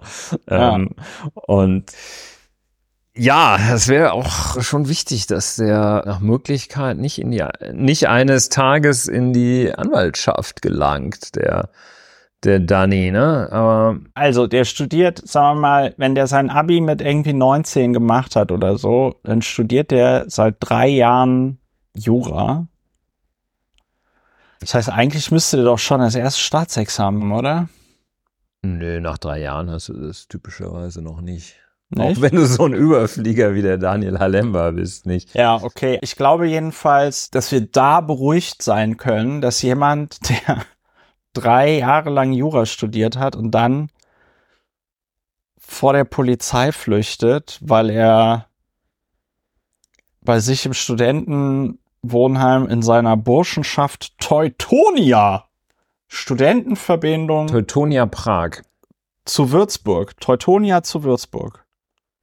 Ja, die heißen irgendwie Teutonia Prag. Ach so, der Prager, die Prager Burschenschaft Teutonia zu Würzburg. Jesus Christus.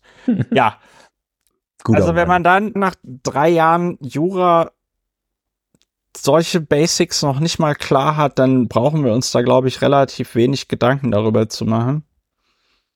Und ich weiß gar nicht, wie das ist. Kann einem aufgrund der politischen Gesinnung das Ablegen des Staatsexamens verweigert werden? Ja, die reine Gesinnung, das wird sehr, sehr schwierig. Also wenn du verfassungsfeindlich unterwegs bist, das erste, ah, ich weiß es nicht genau. Also beim ersten wird, glaube ich, das kannst du, glaube ich, das erste kann, das erste kannst du wahrscheinlich ablegen, solange du kein Kopftuch trägst. Ja. Das, das, aber Verfassungsfeindlichkeit ist nicht so schlimm. Nein, das erste kannst du wahrscheinlich, das ist ja universitär, das wirst du wahrscheinlich auch mit Vorstrafe und sonst was durchaus ablegen können. Das zweite wird schwierig, weil du ja diesen Vorbereitungsdienst hast. Und das könnte, wird, glaube ich, schwieriger. Ich musste mich Gott sei Dank in meinem Fall nicht darum kümmern, ob, ob ich, ob ich zu den Examen zugelassen wurde oder aufgrund meiner, Ja. meines Bundeszentralregisterauszugs nicht zugelassen wurde. Das Ja. hat beide Male sehr gut geklappt. Und die Zulassung zum Examen. Also wie gesagt, es gibt häufig Schwierigkeiten, wenn man Ja. Kopftuch trägt, ob man dann Referendarin werden kann. Wie das mit Verfassungsfeindlichkeit ist, weiß ich nicht. Ich hab's gefunden. Ja, das Bundesland Bayern, es ist, man muss ja sagen, es ist nicht alles schlecht. so, und das ist jetzt hier Haufe Online. Die aktive Unterstützung und Tätigkeit in einer verfassungsfeindlichen Organisation begründete in Bayern, aber nicht in allen Bundesländern, die Ungeeignetheit eines Bewerbers zur Aufnahme das Referendariat wahrscheinlich. Ne? die Ungeeignetheit eines Bewerbers zur Aufnahme in den juristischen Vorbereitungsdienst. Und das ist hier tatsächlich der Bayerische Verfassungsgerichtshof, hat einen Bewerber, der eine leitende Funktion in der rechtsextremen Partei Der Dritte Weg innehatte, schön. die Aufnahme in den juristischen Vorbereitungsdienst versagt. Der VGH hält den Juristen trotz bestandenem ersten Staatsexamen für ungeeignet. Ja. Wie das Ach, VG schön. Würzburg erstinstanzlich festgestellt hatte, war der Bewerber bereits mehrfach wegen zum Teil rechtsextremer Betätigungen vorbestraft. Daneben hatte der Jurist Aktivitäten der verfassungsfeindlichen Partei NPD sowie anderer verfassungsrechtlich fragwürdiger Organisationen unterstützt. Schließlich hatte er eine leitende Funktion in der Partei Der Dritte Weg inne. Gut, bei dem Kollegen ist es schon ziemlich klar. ja, Aber sagen wir mal so, ich sag mal, ne, also also, was er nicht ist, ist, ja kann ja noch Funktionär, werden. er ne? ist der Funktionär einer im vom Verfassungsschutz beobachteten Partei. Ja, er hat da verfassungsfeindliche Devotionalien bei sich zu Hause. Er unterzeichnet im Gästebuch offenbar, jedenfalls so der Verdacht. Siegheil Halemba.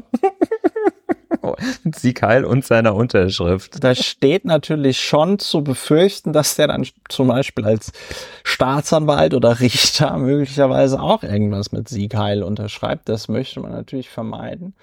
Ja, also sagen wir mal so, mein Segen hätte der Freistaat Bayern dem guten Herrn Halemba den Vorbereitungsdienst zu versagen. Ja. Ja. Also, tja. Und da muss ich sagen, das ist die einzige Berichterstattung über die sogenannte Alternative für Deutschland, die ich gut heiße. Über so rechtsextreme Parteien wie die AfD oder auch die NPD darf echt nur berichtet werden, wenn deren Funktionäre gerade mal wieder vor Gericht stehen, weil sie wieder irgendeine Scheiße verzapft haben.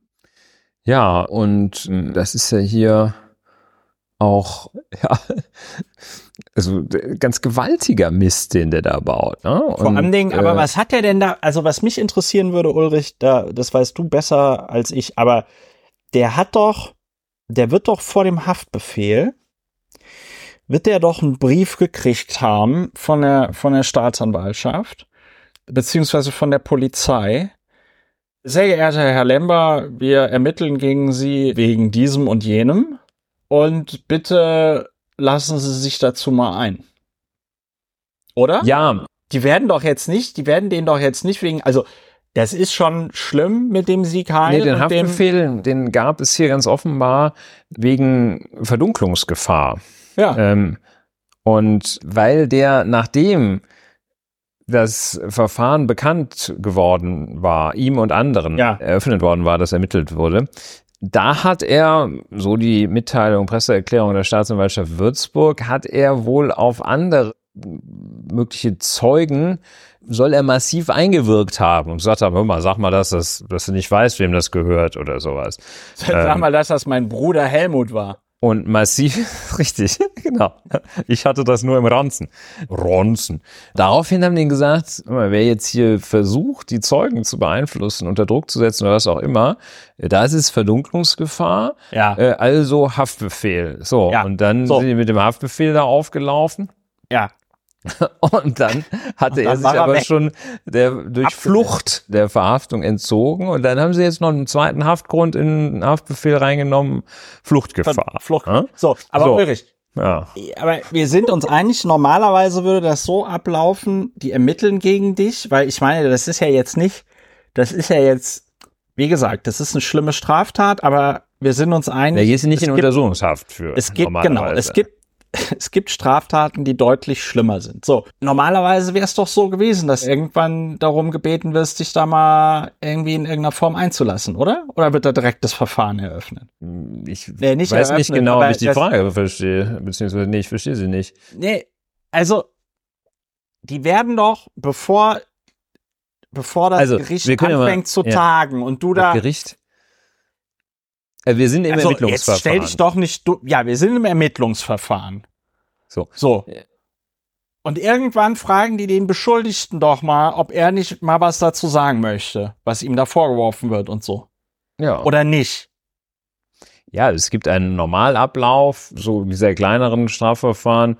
Da wird dir eröffnet, dass gegen dich ermittelt wird ja. und erhältst du die Möglichkeit, von deinem Anspruch auf rechtliches Gehör Gebrauch zu machen. So, das ist dann typischerweise, kriegst du so einen Brief hier, wir teilen Ihnen mit, dass gegen Sie ein Strafverfahren wegen des Vorwurfs XY geführt wird. Sie haben die Möglichkeit, sich dazu zu äußern und können auch einen Anwalt beauftragen. Aber dann gehst du damit zum Anwalt und beantragt der Akteneinsicht und sagt was dazu. Ja, aber das war doch jetzt genau das, was ich die ganze Zeit meinte. So, das heißt, und da will ich sagen, ich meine, du würdest solche Unmenschen niemals vertreten, aber sagen wir mal, wenn das jetzt, wir, wir gehen mal davon aus, wir reden jetzt nicht über Volksverhetzung, sondern das Kriterium ist nicht Unmensch, ne? Das Kriterium ist hier Nazi. Äh, äh, rechter, rechter.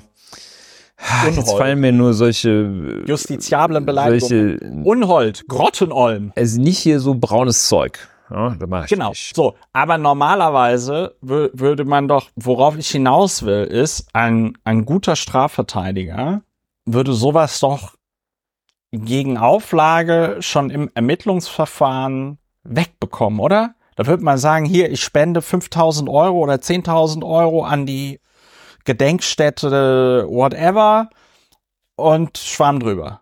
Ja, es ist bei diesen Volksverhetzungssachen äh, tatsächlich manchmal, je nachdem, wo man da äh, landet. landet, manchmal gar nicht einfach, da Einstellungen zu bekommen. Ne? Die machen auch schon mal, also in Brandenburg hatten die eine Zeit lang die Maßgabe, das, das nicht einzustellen, ne? sondern so kleine Geldstrafen wenigstens zu verhängen, wenn da wieder so, ja, eine, aber so ein Holzkopf den Hitlergruß auf dem Marktplatz gemacht aber hatte. sagen wir mal so, ich will damit nur sagen, der Typ hätte sich durchaus kooperativer verhalten können,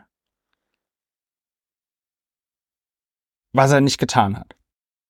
Ja, das also kooperativer sowieso und auch mit besserem Ergebnis, dass er da nicht irgendwie ja. zwölf Stunden in der Haftzelle sitzt und die konstituierende Sitzung des Landtags verpasst. verpasst. Das hätte er umgehen können.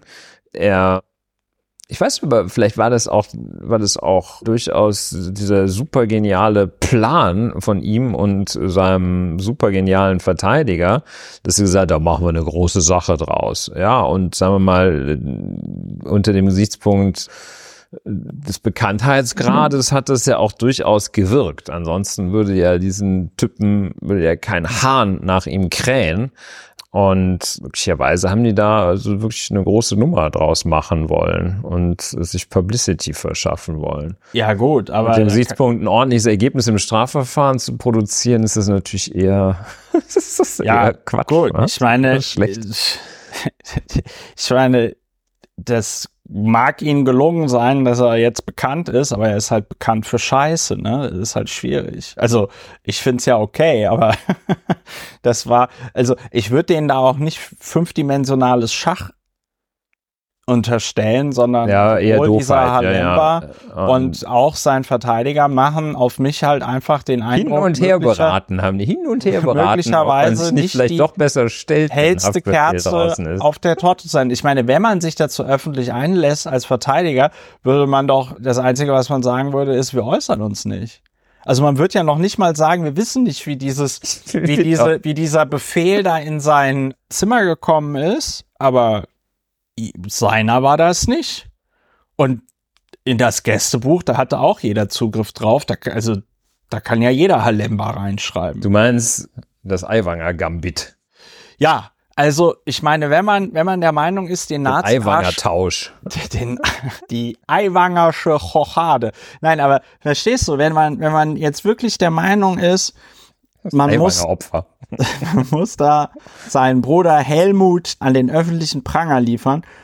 Also, ich, ich meine, selbst wenn man sich blöd angestellt hätte, weil sich hinzustellen und dann einzulassen und zu sagen, ja, das war nicht sein Blatt Papier und auf das Gästebuch, da kann ja auch jeder reinschreiben das ist blöd, sich der, der so einzulassen. Aber selbst das wäre intelligenter gewesen, als vor der Polizei wegzulaufen und dann der Presse zu sagen, ja, ich habe mit meinem Mandanten darüber diskutiert, ob er weglaufen soll. Ich meine, er hätte sich auch nicht, gestellt heute. Ist, ist das, ist das, ist das nicht, ist das nicht auch ein Fall für die, für die Kammer in, in Bayern?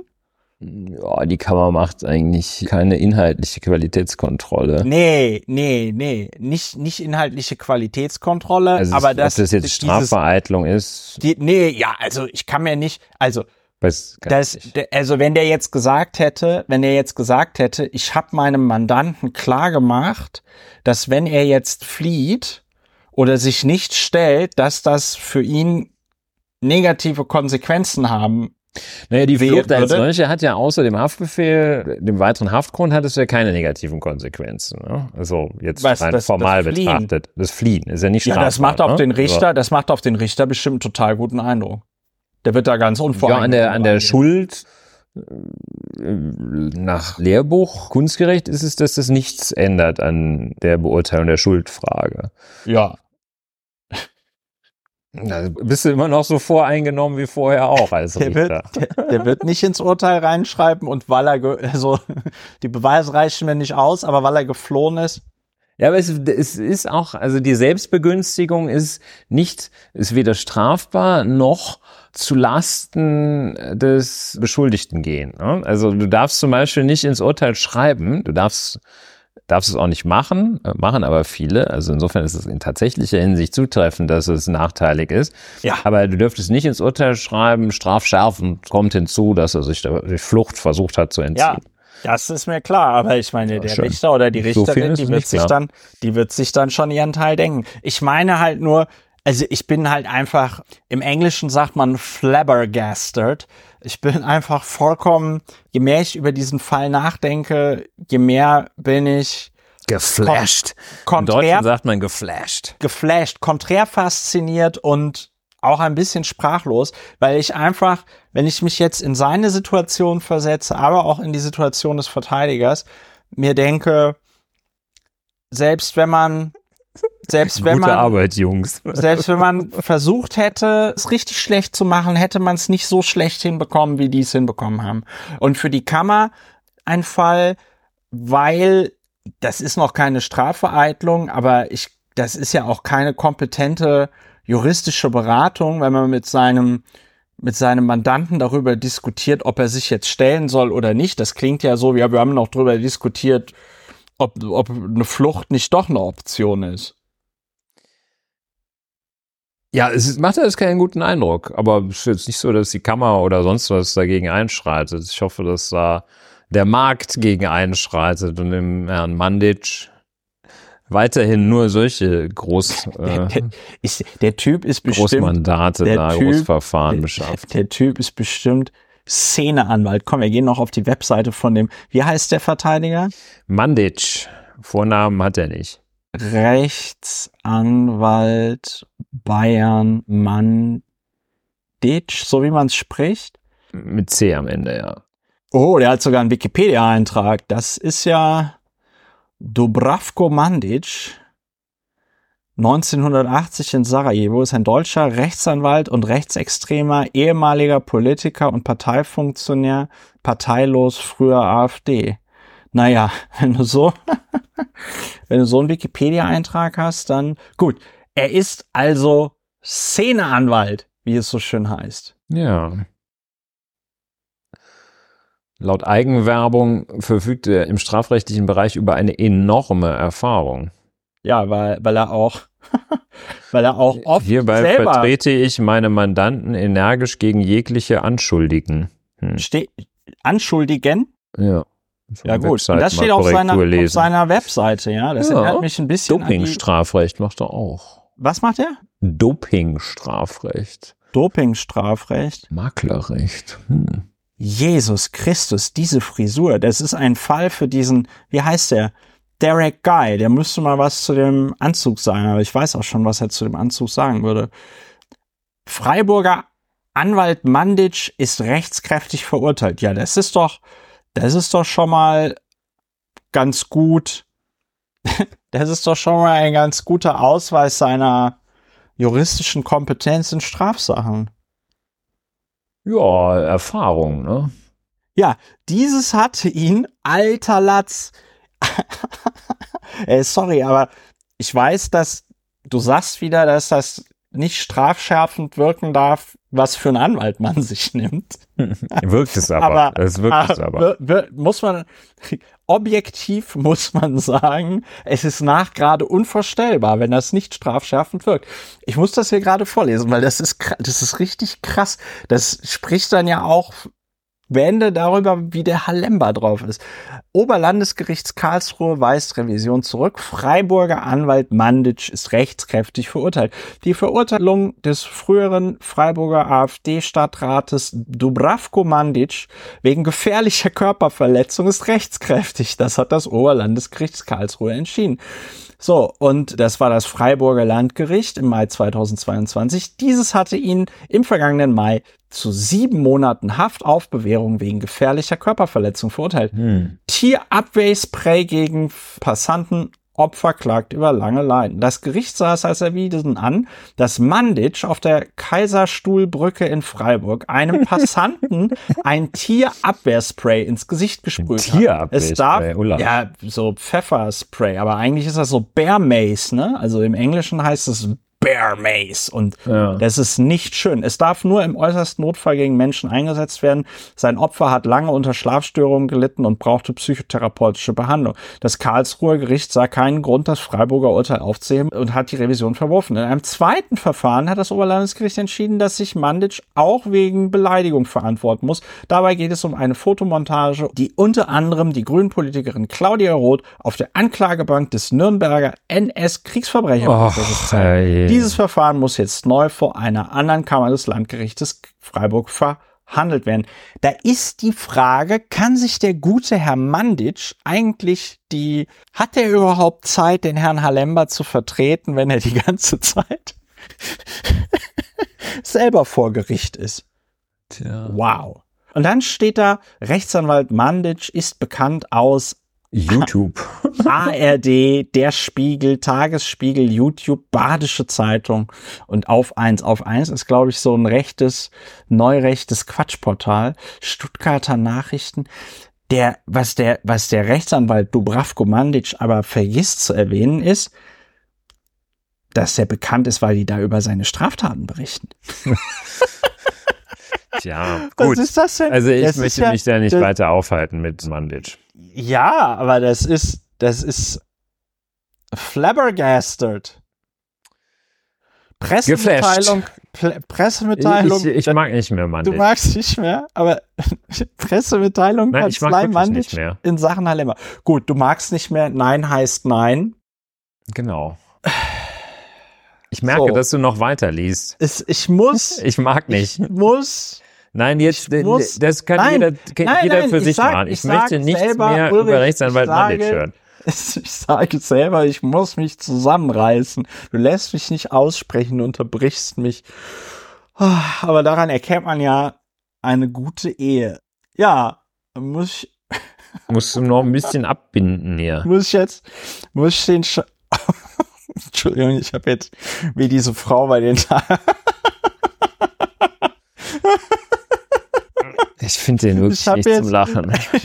nee, es ist auch nicht. Es ist das nicht lustige lustig. Ja. Es ist das nicht lustige lustig, aber es ist. Weißt du, es gibt ja die Theorie, dass wir in einer Simulation leben. Und es lässt sich auch ganz gut verargumentieren, dass im Grunde genommen die Wahrscheinlichkeit, dass man in einer Simulation lebt, deutlich größer ist als dass man in der tatsächlich Realität lebt.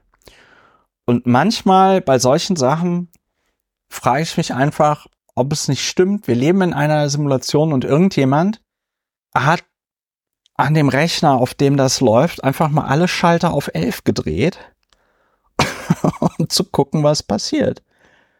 Das ist doch, wenn ich das, wenn ich das, wenn ich diese Geschichte jetzt auch mit diesem Rechtsanwalt für ein Buch oder für, für einen, für einen Film oder whatever vorgeschlagen hätte, dann hätte man mir doch gesagt, Herr Lauer, sorry, aber es muss ein bisschen realistisch sein und das ist doch hier komplett an den Haaren herbeigezogen. Das glaubt Ihnen doch keiner. So ist es. Wind ab.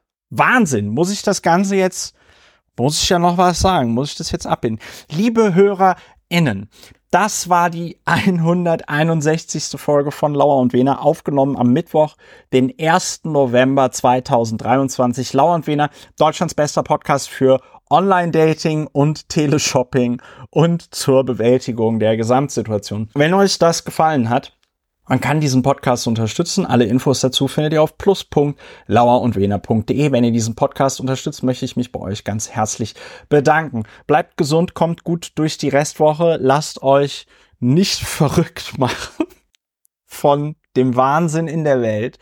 Und dann hören wir uns demnächst wieder bei Lauer und Wener. Macht es gut. Tschüss. Alle, tschüss.